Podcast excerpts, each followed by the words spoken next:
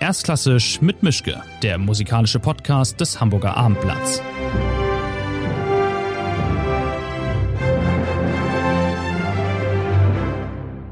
Schönen guten Tag zu einer neuen Folge von Erstklassisch mit Mischke. Wie immer bin ich in meinem Arbeitszimmer leider noch und wie immer ist mein Gast ganz woanders. Diesmal ist er, ich nehme es an, in Paris und es ist ein Sänger, ein ganz besonderer Sänger, ein Countertenor, nämlich Philipp Jaruski. Wer sich ein bisschen auskennt in dieser Musikszene, kann diesen Namen nicht, nicht gehört haben.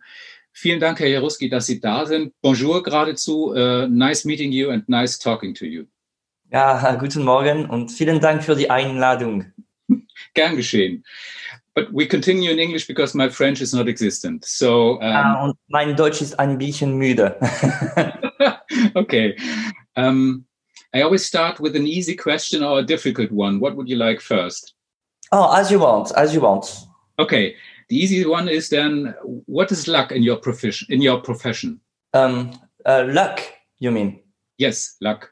Oh, um, I think, uh, like a lot of artists, I feel privileged, of course, to to be able to do uh, this job. This year is a bit more complicated for everybody, for sure. Mm-hmm. but um, I have what is amazing uh, the chance to to to be a musician generally, and to be kind of successful musicians because we, uh, of course, uh, I, f- I feel very lucky because everything has, has been so easy for me. Uh, not at the instruments. When I was violinist or pianist, I was struggling a lot. But when I started to sing, I, I, I had my first engagements. Uh, I was 20 years old and everything was going quite easily for me. Uh, the chance is that you never have the feeling that you are working actually which is uh, everything is exciting. Then you are you go to concerts you prepare. Of course you have a lot of pressure. Sometimes you're very disappointed about yourself. But um, in a way this is this is a, a, big chance. And you know particularly this year uh, of course during the first lockdown even the second now in, in France. Uh, you know, I, I play the piano, you see here. Mm-hmm. I play the piano a lot, like two, three hours by day. And then I never get bored because um, I have the music around me all the time. I'm thinking in music. Sometimes it's a bit too much, you know, but uh, it's how I feel to to to be a musician. This is really a great chance. Mm-hmm. So you're completely spoiled for a normal life. It's too late for you to change into a normal, regular professional. You couldn't imagine working somewhere else and really be working and not singing. I think I don't have the brain anymore for that. There is a part of my brain is not working that good, you know. Let's say my mother is always telling me that you just you the, there is just one part of the brain is working, the rest is a disaster. you find your way home every day. Yeah, but sometimes not. okay. Um, the tricky question then uh, where do you see yourself in 10 years being a singer? Oh, um, and this is probably uh, the big challenge of the next years. Um, you know, I already said in, in interviews these last years that I don't see myself maybe singing at that rhythm um, in, in, 10 years or in 20 years.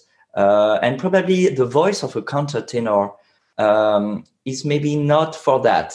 What I mean is it's true that we are really trying to keep this kind of voice very fresh, very light. And um, I don't see myself like a baritone bass uh, who just sometimes are starting to sing some parts at 50 years old, not before me um, i feel that my voice i think is is still in progress. It's always a work in progress. My body is changing.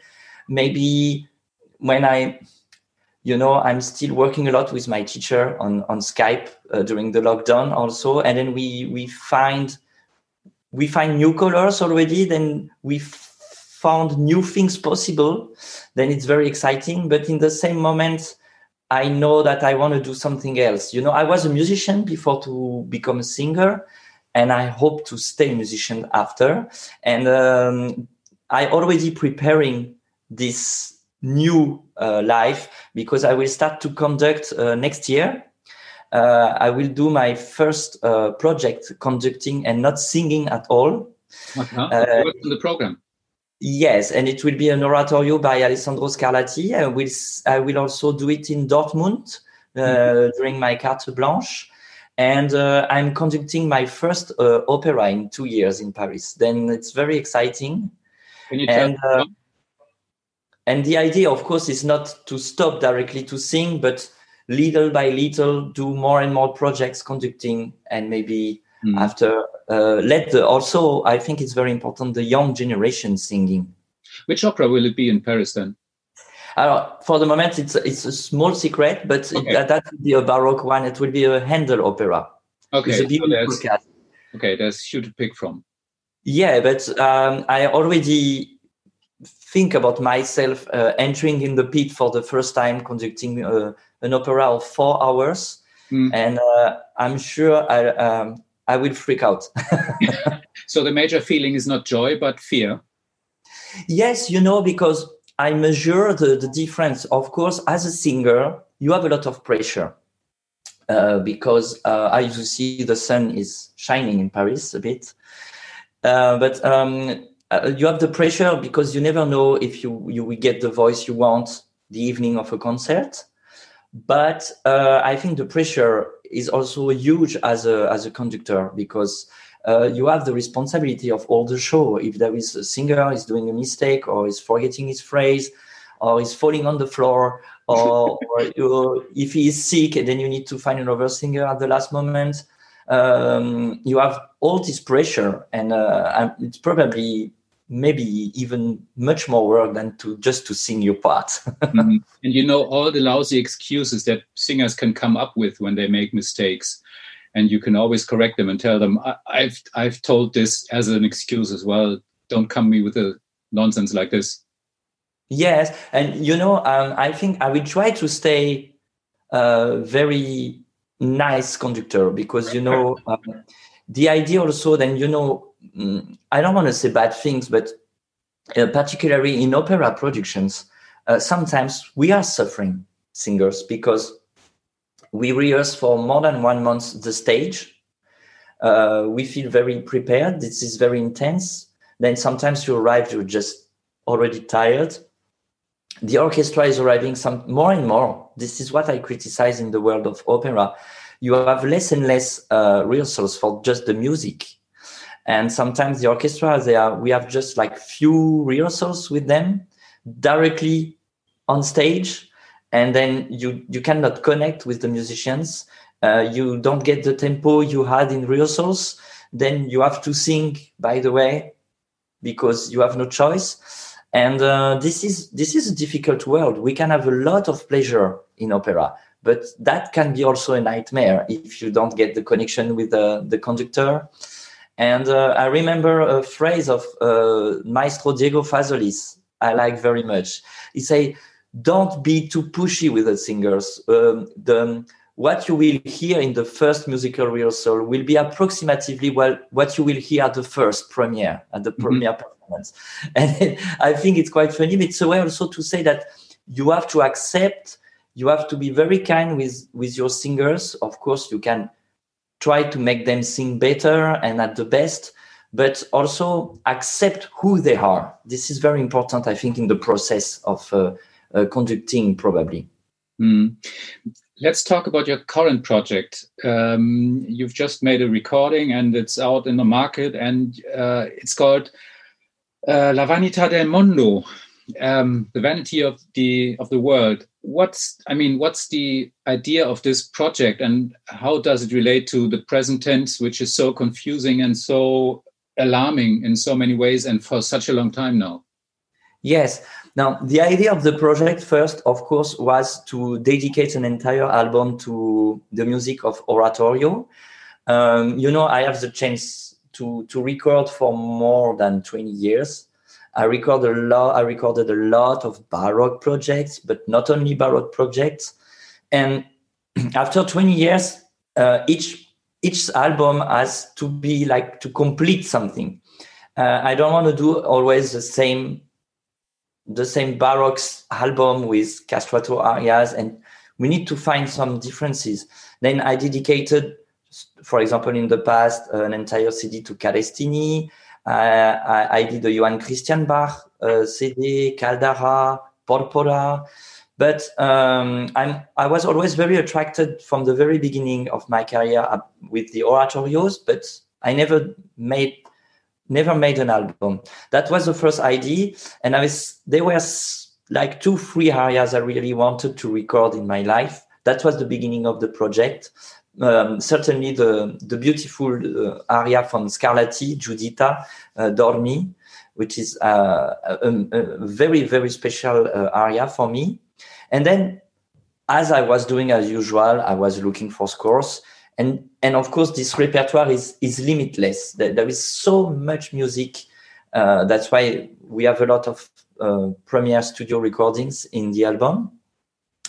And uh, of course, uh, then I started to choose the areas. This is one of my passion is to build a program with contrast, uh, with a lot of uh, uh, different ideas. Uh, I always say that uh, to compose an album is a bit like to to create a perfume, you know, and mm-hmm. it is to to equilibrate things. And um, of course, um, after you have to choose the title. First, no, I forgot that. Of course, uh, the CD is a bit a miracle because we were supposed to record it in April. Of course, it was cancelled and um, we we were running a bit because we wanted to get the CD ready for the tour uh, this winter. Of course, now the tour is a bit uncertain. All the concerts are uh, cancelled for November. I'm trying to stay optimistic for December and, and January. Uh, and for the concerts in, in Germany, I don't know how it is now, but mm. I know it's quite uncertain.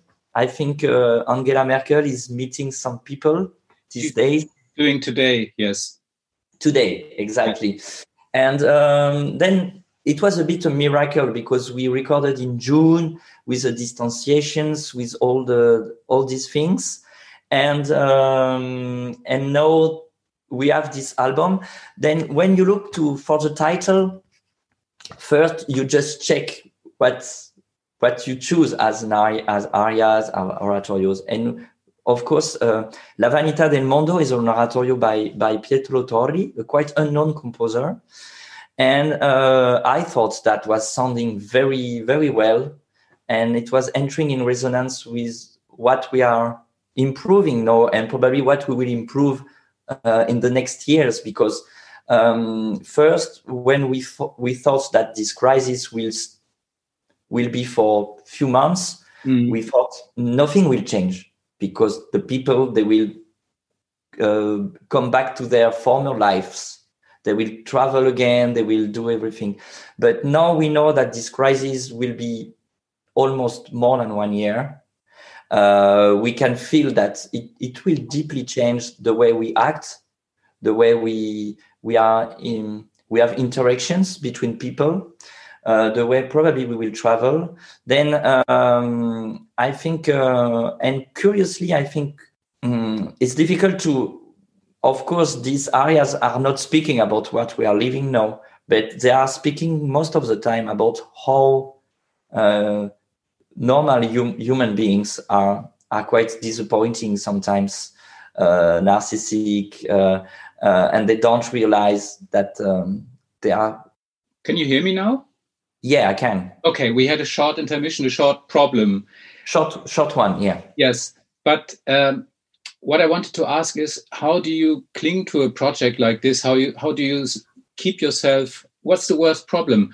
The self motivation or uh, the lack of motivation, and maybe even the fear of not being as important as you've always thought being an artist. How do you manage to keep yourself steady and up doing a project like this when you have all these problems like canceling a tour date yeah. being sure how well everything is going to work out and yeah it's not it's not easy because i think sometimes um, maybe a part of the audience they, they don't know a lot about the, the backstage of making a recording. Making a recording is of course a lot of organization before. You need to reserve the place. You need to find the sound engineer. And it's complicated under conditions. Yes and it's a, a, a, long process. Then when it's cancelled you have to do it everything again. Mm-hmm. uh, particularly also to engage my musicians. Um, in, in you know in june um, it was impossible for a part of my musicians to come in Paris because some of them they are uh, living in Spain or in Italy. Um, my first violin is living in Santiago de Chile. Then of course he couldn't come for this project. Then I also needed to find uh, new musicians, and that was a long process. And uh, of course we uh, did uh, our best uh, to do this album. Uh, the, the good thing probably is um, probably I had more time to rehearse at home because uh, as the project was cancelled in April, uh, I was practicing practicing these arias during almost two months at home before mm-hmm. to record it.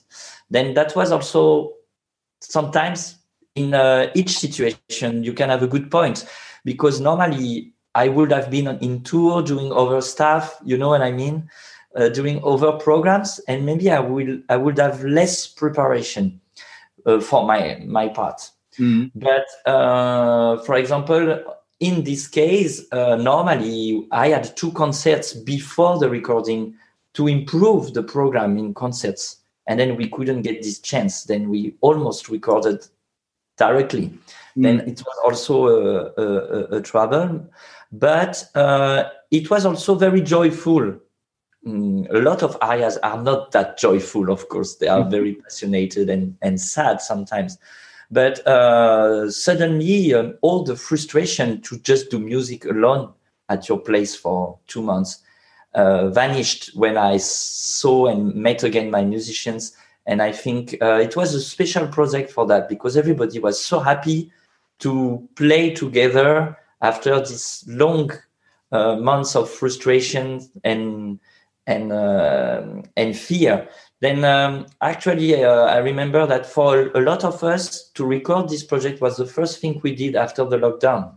Mm. so it's not a recording project but a group therapy more. Kind of yes. And uh, of course we needed to uh, we had two days of rehearsals to to find and to to read this course also this music because most of of this music is totally unknown.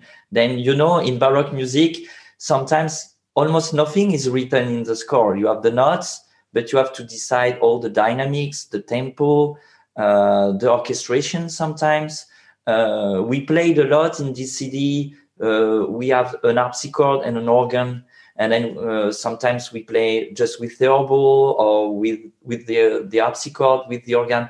You need to try all these things before mm. to record it. And sometimes even during the recording you change mind.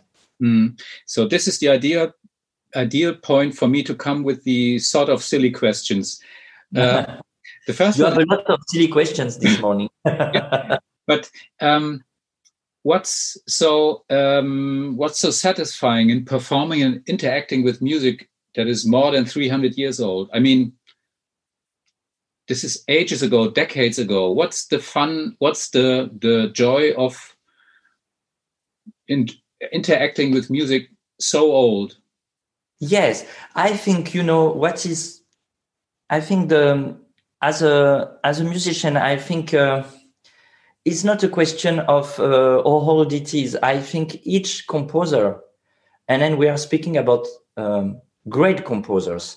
Uh, it depends. I, I think sometimes, uh, for example, Monteverdi is much modern brain than than even Mozart. Sometimes it's a bit provocative what I say, but um, f- finally, play the music of a composer is in a way entering in his brain mm-hmm. and his way to think and his way to to his process to create.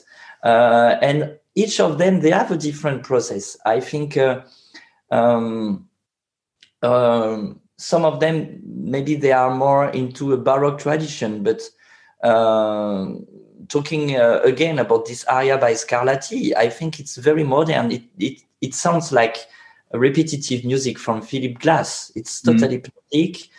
And uh, I, I, don't think it's only baroque music. And um, and uh, the atmosphere is so special. Um, the pleasure the pleasure is probably i will will tell you something about because uh, i have this chance to have done a lot of music before to sing uh, even composition a bit. Then for baroque music for me it's quite easy when I, I read a score i read the manuscript to listen to the music you know? Internally. Kind of. Then that's why for me um, I, I after reading the scores two three times i know approximately if the, the area is interesting enough or not. But mm-hmm. sometimes you get surprises because when you put uh, a score in life with the articulation of the instruments uh, it can change totally your perception of the area then uh, sometimes you have an aria, it doesn't look that interesting. And then suddenly when you play with instruments with the articulation it's um, it's it's coming back all its flavor. Mm-hmm. and then it's uh, sometimes it's weird. And sometimes i'm super enthusiastic about an aria, and when we play it it looks a bit complicated boring. Uh, then sometimes you can get surprises also. But the pleasure is probably to put that uh, uh, in life again. And also my great pleasure it's, it's probably because of that i want to become a, a, conductor is to really uh, choose uh, all the details. Uh, from where is coming a phrase to another uh, to find a good color for example at, at, at the da capo when the the area is starting again trying to find a new color. Um, this is all these details uh, who makes me probably a, a baroque musician of course mm-hmm. if you were if you were not a, a, singer in your profession but a pop musician i would ask you i could ask you the next sort of silly question rolling stones or beatles in your case it would be bach or handel which is your favorite uh, uh the first case, I would I would choose the Beatles. okay, it's more my personality. Um, and um, for the second question, it's very silly. Uh, for my personal part, I would choose Handel because um, I feel more at home. Uh, and uh, Bach uh, always frightened me a lot. I did I did just one project with two cantatas, and um, you know I always say that there are two different kind of musicians, and Bach it's it's separating in two cases. There is some people who are super comfortable with Bach from the very beginning, mm. and uh, and and and recording Bach from the very beginning. There is a lot of musicians there. Bach is in their blood, mm-hmm. and uh, other people who are totally afraid by by him. And uh, is probably my case. I remember when I sang um, the Saint Matthew Passion, and I arrived on the Erbarme Mm. you know, this is this kind of area when you sing the first phrase, you already feel like shit and you just want to start again because you feel the music is is so perfect then you cannot be as perfect at the, the and then what is difficult with bar, and then you have to accept your imperfection uh, can be very useful for the perfection of his music but it's it's a long process for me mm-hmm. okay interesting um, let's change the topics somehow. Um, your ensemble Artaserse, you founded it in 2002, I think. Um, are you sort of the chief? Are you responsible for everything? Are you responsible as well for trying to get money for them in this situation? Is there any state help for the orchestra coming from the government, or are you completely on your own now? I'm completely on my own from the beginning. Until now, we were managing to get uh, uh, not to, to to to get paid my musicians uh, because I was singing, and mm-hmm. then uh, it was quite easy to to find the budget to rehearse, to make the concerts, to make big concert tours. Um, in the future, it won't be another thing if I am starting to conduct uh, for example, my first project, I have six singers, and then of course i will need more help. And then i i realized that it won't it, it will be probably the, a big challenge for me. Um, i created this this group for one reason. Uh, first it was just few musicians like a chamber a continuo like um, like a, an harpsichord a theorbo a cello. And it was growing during the years because uh, first, you know, my voice was quite special from the very beginning. I'm not a, a very low countertenor. Mm. Then that's why I I never sang so much alto parts. But I'm not I'm not a very high countertenor, even if my color is is quite clear. And then for me, particularly to to find opera parts when I was young, was not that easy. Then I thought let's create my own group then i can choose the music uh, who is good for me and not wait to someone who is engaging me. Uh, and then i was very curious about the repertoire from the very beginning. Then uh, projects were quite easy to find. And uh, and of course um, the way i'm conducting my group it's also a mix of all the inspiration i I got from other conductors. Mm-hmm. Uh, Spinosi, William Christie, Emmanuelle Haïm, um, Diego Fasolis, we talk about. And then, uh, I, of course, it's also a, a, mix of inspirations, what I, I like to hear. Um, and then, and then uh, I think more and more I'm ready. You know, once I got a critique of um, of a concert uh, saying that uh, my group was uh, 10 times better than me. They did a better job than me. Oh. I was I was quite happy about that because in a way I said everything everything to them in the rehearsals uh, about dynamics, about what I wanted. I, I, made them work a lot, and then I say that's that's a good thing if if uh, they sound better than me now. to come back to the to the question, um, are you in charge of trying to get some state support now in this situation? Is there any I, support now? I will. Uh, that will be my. The, this is the part of of uh, of the game when you conduct uh, a group and a baroque group. You know, I did that a lot with uh, my academy. Mm. You know, I have an academy in, in close to Paris, uh, supporting young talents and uh, making play music uh, young children. La Seine Musicale. Yes, exactly, and uh, it's true that these last four years, I I I, I had to, of course, uh, uh find money for this project. Then uh, I'm I know how it is uh, hard. Um, and um, what is difficult also, I don't know in Germany, but in France, we have already a lot of baroque ensemble Mm. Uh, and there is a, a, a big a, a, big group of baroque ensembles and then why another one even if if he exists it exists for uh, 15 years and now i know that some baroque group in france they are struggling to find money to survive then i know that it's not because i'm quite famous singer then i will get money easily to to to to do this uh, this this project to to become a conductor. Uh, maybe I will fail. I don't know. We'll see in two three years if I I um I passed this this process. And then you you're totally right. Uh, a part of the job is really to find supports. And uh, because if you don't have it, you cannot do the, the project you are dreaming about. But not, right now, you don't have any state support actually not at all for the moment not at all it's already it's already uh, a miracle that we did all this all that without any support. Yeah. Oh amazing amazing. Um, since you just mentioned it you seem to know my questions beforehand.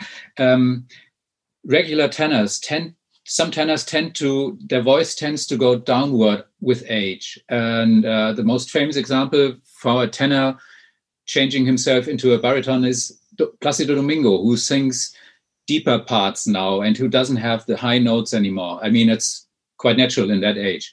But does this happen with countertenors as well? Do you do you sink somehow? Is it more difficult, more complicated, more stressful, singing higher higher areas when you're getting older? Or is this just can you stay up there for as long as you want? Yeah, uh, until now, I, I, I have the feeling that the range didn't change that much. Maybe I have lost, let's say, a one tune uh, in the high. Mm-hmm. Um, and maybe uh, the voice is more in the body and then the, the technique is more stable. Then I can reach the high notes, uh, but in a different uh, way than 20 years ago. When I was singing high, when I was young, uh, I didn't think about that was easy. Then mm-hmm. I was like, oh, this is a A. I don't care. It, was my uh, no. When I, I see these high notes, I I had to, of course, think a bit more about what I will do.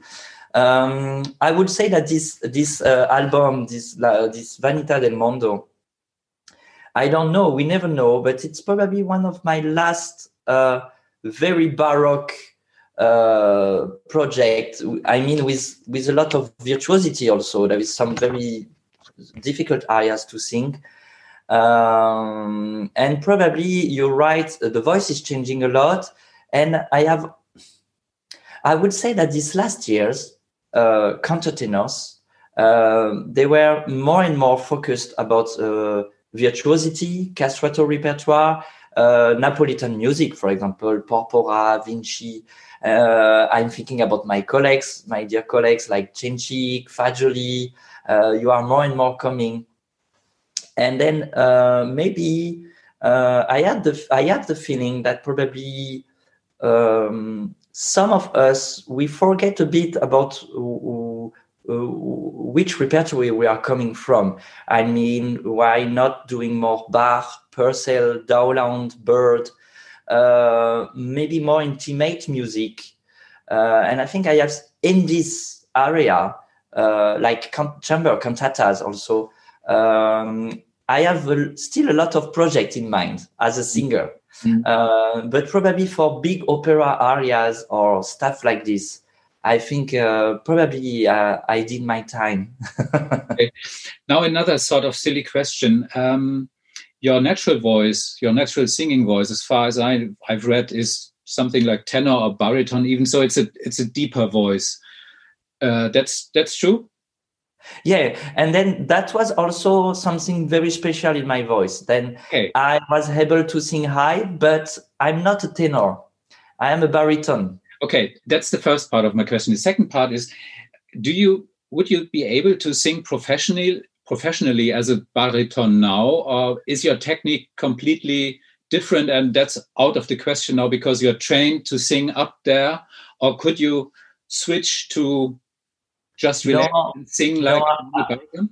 No, I don't think so. My my baritone voice has nothing spectacular, and uh, I have almost one good octave uh, in the voice. Mm-hmm. And uh, but by the way, you know, I'm even still with my teacher uh, we are still practicing the voice, this okay. voice. Uh, when uh, I do exercises, I, I, I, start with my baritone voice, then which is the closest from my speaking voice, and after I go in my head voice as a countertenor. And um, what was always quite difficult for me uh, is the or to pass from the register to another.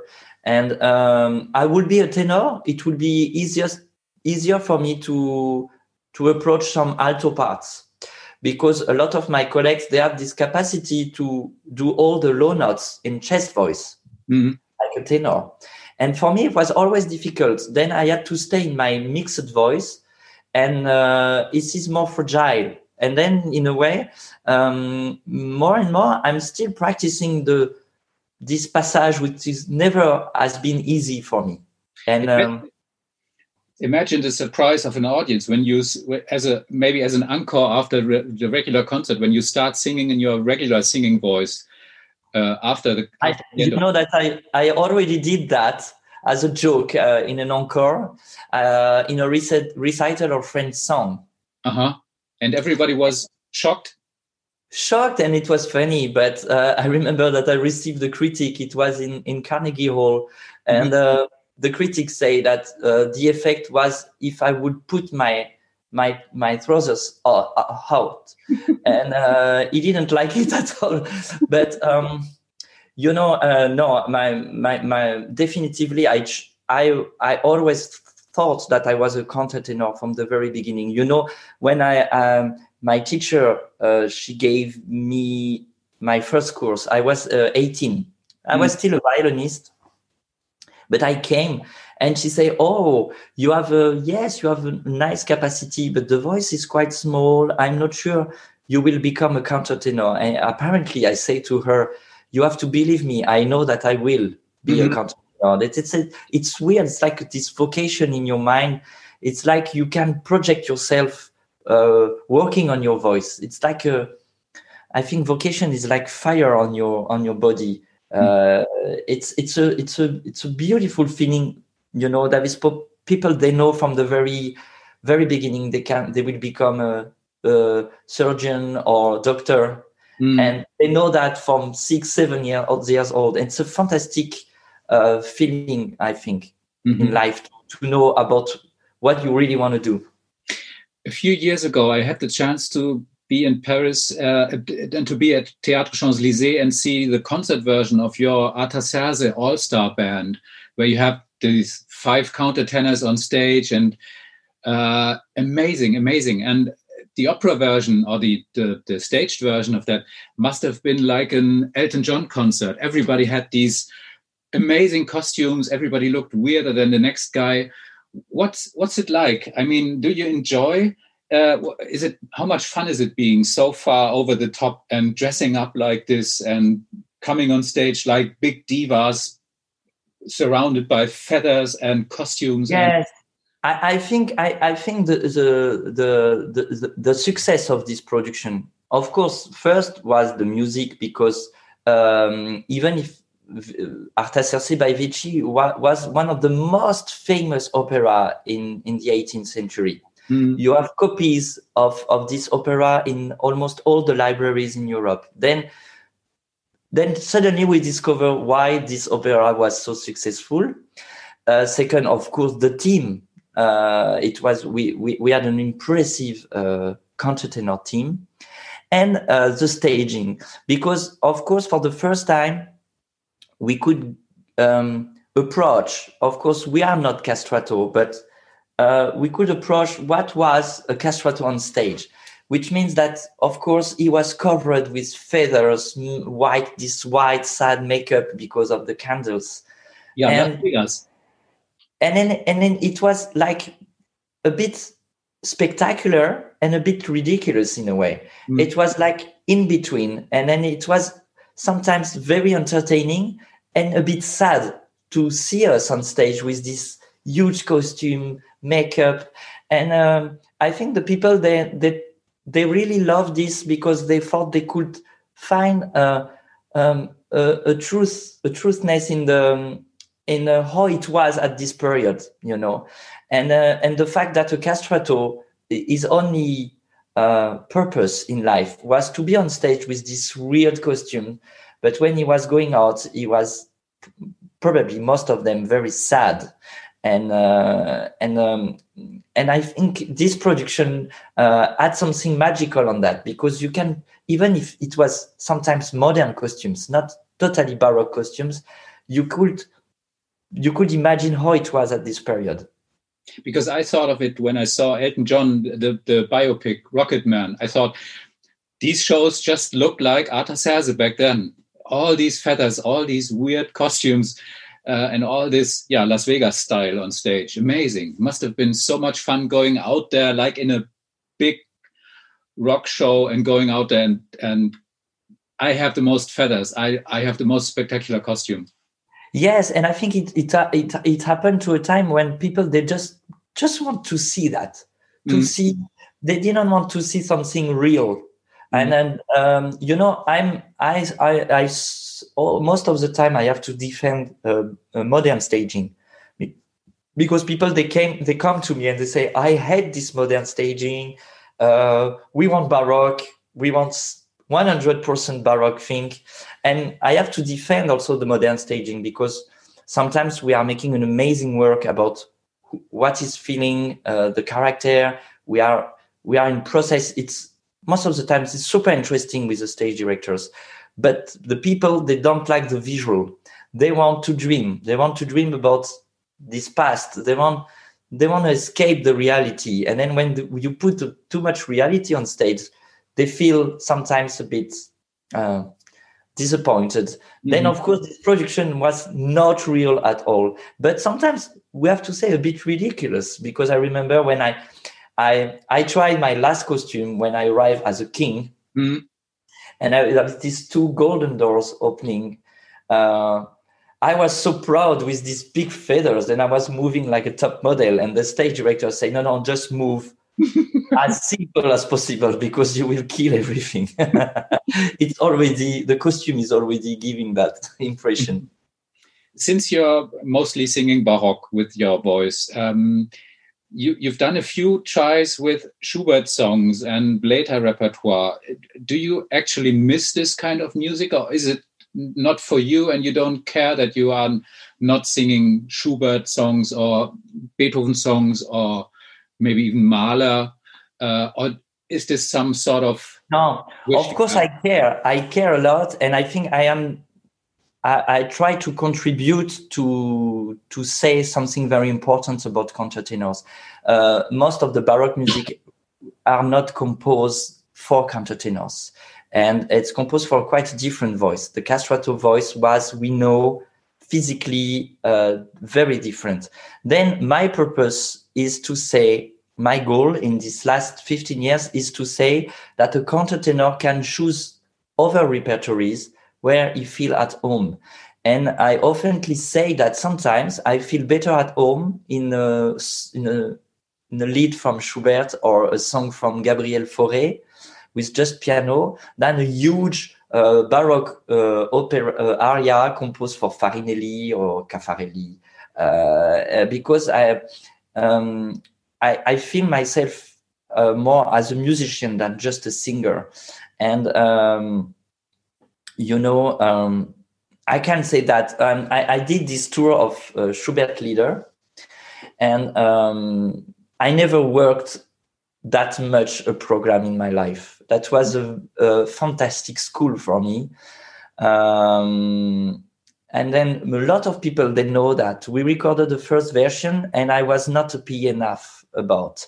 Then after the tour, I recorded the second version, and uh, we will probably release this uh, CD of Schubert in in two years maybe. Okay. But um, I, I really try to, yes, say that to people. A countertenor is a musician also. It's not only someone weird we can sing high, you know. Mm-hmm. And uh, but of course, Schubert has uh, was for me the maybe the best school for humility, you know. and uh, and uh, that's I don't regret that, and it, it made me progress a lot for sure. Uh, Anna Prohaska, a colleague of yours, soprano, just mentioned in an interview that she her dream role would be Wotan in Wagner's Ring. it's, it's, quite impossible for her. I recognize I recognize Anna in this answer. but is there is there uh, if you could choose like that? Is there any role that you would love to sing with a different voice? Is there? Ah, if I had a different voice. Mm -hmm. Um I think I think I would choose uh, Isolde. Isolde. Yeah, I think it must be so um, the the pleasure to to dominate a part like this, to work on this part for years, to arrive at uh, at the death uh, after at the end, mm. the Liebestod, and then to have sung the, the entire opera. It must be a, a sensation of accomplishment. Can be uh, I, I can imagine all the pleasure to to to to get that for sure. And singing louder than this big orchestra for half a day, all yes. the time being on stage, shouting like hell. Yeah, yeah. And then to to really get the voice to sing that, and then to float, to float, uh, to surround the orchestra, surrounded by this orchestra. That must be uh, a, a, a, a different pleasure that I have for sure. Okay, so William Christie once told me that he would like to be reborn as Aretha Franklin. So you would like to be reborn as a Wagner soprano then? Yes, like maybe Kirsten Flagstad or the. um, no, actually, uh, there is a voice I really enjoy a lot, uh, and that that's probably the, the, the kind of voice I, I, I, would love love to get. It's Leontyne Price. I could hear Leontyne Price for hours. Mm-hmm. Okay. Um, I found a quote from you. Um, you said once, "I am lazy." How bad is it? How lazy are you actually? I think, I think you know we are in a society where people have always to stay hyper positive. Uh, we need to be always in good mood, and I think it's it's a bit boring at the time. And sometimes it's uh, it's important to to be lazy sometimes. Uh, and then sometimes if I don't want to sing, I don't want to work, I don't. If I have the possibility, of course. Mm. Um, and I'm very lazy for a lot of things. I hate to clean. I hate to. Uh, I'm. Um, how do you say? Uh, procrastinate a lot. Yeah. So you just don't do things which are necessary. I'm always doing things when I have to do it. You know, uh-huh. but uh, if I don't have, I let it for the day after, mm-hmm. and uh, and it probably sometimes um, allowed me to take the good decisions because sometimes if you just say uh, react too quickly, sometimes you you take bad decisions. That sometimes this way to always say no, let me think about. I will tell you later. Sometimes it helps to to get the good decisions. Also, sometimes it's a mistake. And one other thing I found about you that you enjoy traveling. I mean, traveling not as a singer, as a professional musician, but traveling as yourself, so to speak. Yeah. Uh, just to end things up, what's what's the worst thing that happened to you on on a on a journey like this, where you lost on a airport in, in Japan, or did you lose all your luggage in Indonesia, or what? What's the worst part? The the fun of traveling is often getting yeah. somewhere. I think the, the worst I did is that um, uh, I made a recording with, uh, I was in Zurich and I was uh, uh rehearsing Alcina with Cecilia Bartoli. Mm. And uh, in between, I had to make a small recording with uh, Diego Fasolis in Lugano. Then I take the train. I came back to Zurich and, and this is special for Hamburg, by the way, because uh, after the last performance of Alcina, I had to go the day after to make the the official opening of Elbphilharmonie. Ah, okay, yeah. And when I just packed my luggage, my luggage, I just realized that I didn't didn't have my passport anymore, and I didn't have any ID with me, and then I had to take the flight and uh, and it was such a big stress. Fortunately, to leave Switzerland, you don't need to get an ID, which is a bit crazy. Mm-hmm. And I remember when I arrived in Hamburg at the airport, I was just like, because I could get a control in Germany, and then if I didn't have an have an ID, I couldn't make the opening of the Elbphilharmonie. That was the big stress. And then this this day, I will remember forever but I was very lucky because uh, before to leave Hamburg, uh, two days after, um, someone uh, found my passport in a train in in Switzerland and just knew me. Just check on internet when where I was supposed to be and just contacted Zurich Opera House. And there's two hours before to take my flight for Paris, I received my passport. Then I'm I'm you know sometimes I think I have an angel uh, taking care of me. but I guess you the uh, passport control would have let you through when you told them, "Oh, I'm a singer. I have to sing at the opening of of Elbphilharmonie." You you'd be fine, and they'd let you through, I guess. Yeah, but uh, as you as you know, it's true that traveling sometimes it, it can happen mm, really shitty things for sure. We need to take care. but since you're a singer, you'll you'll hopefully have the chance to to travel a lot soon and yeah see what you want to see and go where you want to go and not take care about any precautions anymore and life will just be normal somehow soon hopefully yes but in a way you know as a as an artist i had to i have also to think about i remember even the last tours before the pandemic you know, uh, for example, mm, this year in October, I was supposed to make a big tour in South America. Mm. Um, and I was changing country each two days for just making a concert. And I'm thinking, is it really that important that we need to to do that? You know, and probably I think uh, even us singers, we need to think about uh, about uh, what is my impact uh, as a as a citizen on the on on the earth and uh, as we as important than that uh, to just travel uh, get always to hotels changing sheets white sheets all the time uh, you know that's why i for me it's always complicated when i i hear an artist giving lessons to people saying you need to take care on, about the earth because i if I, I, I need to care about the earth, I should stay at home, not travel like that. Then it's this is a paradox uh, to to be an artist also. Mm. That's great last words for now. I'm really thankful. It's been a great talk. It's been so much fun talking to you, and hopefully we'll meet soon over here in Hamburg. Your concert is yes. in January. In January, yes. Uh, I hope I can present this program in in Elbphilharmonie. I yeah. hope so. Okay, so thank you very much for now and enjoy your life in Paris as much as is possible right now. I, I think you're living in Marais, so there might be quite cafes all around you, but you can't go there. So no, I can do nothing. but uh, let's stay optimistic and um, ja, ich wünsche alle frohe Festtage. Ja. Trotz der aktuellen Umstände und, äh, und bis bald. Vielen Dank dann. Bis bald und passen Sie auf sich auf und schöne Weihnachten und ähm, wir sehen uns. Vielen Dank.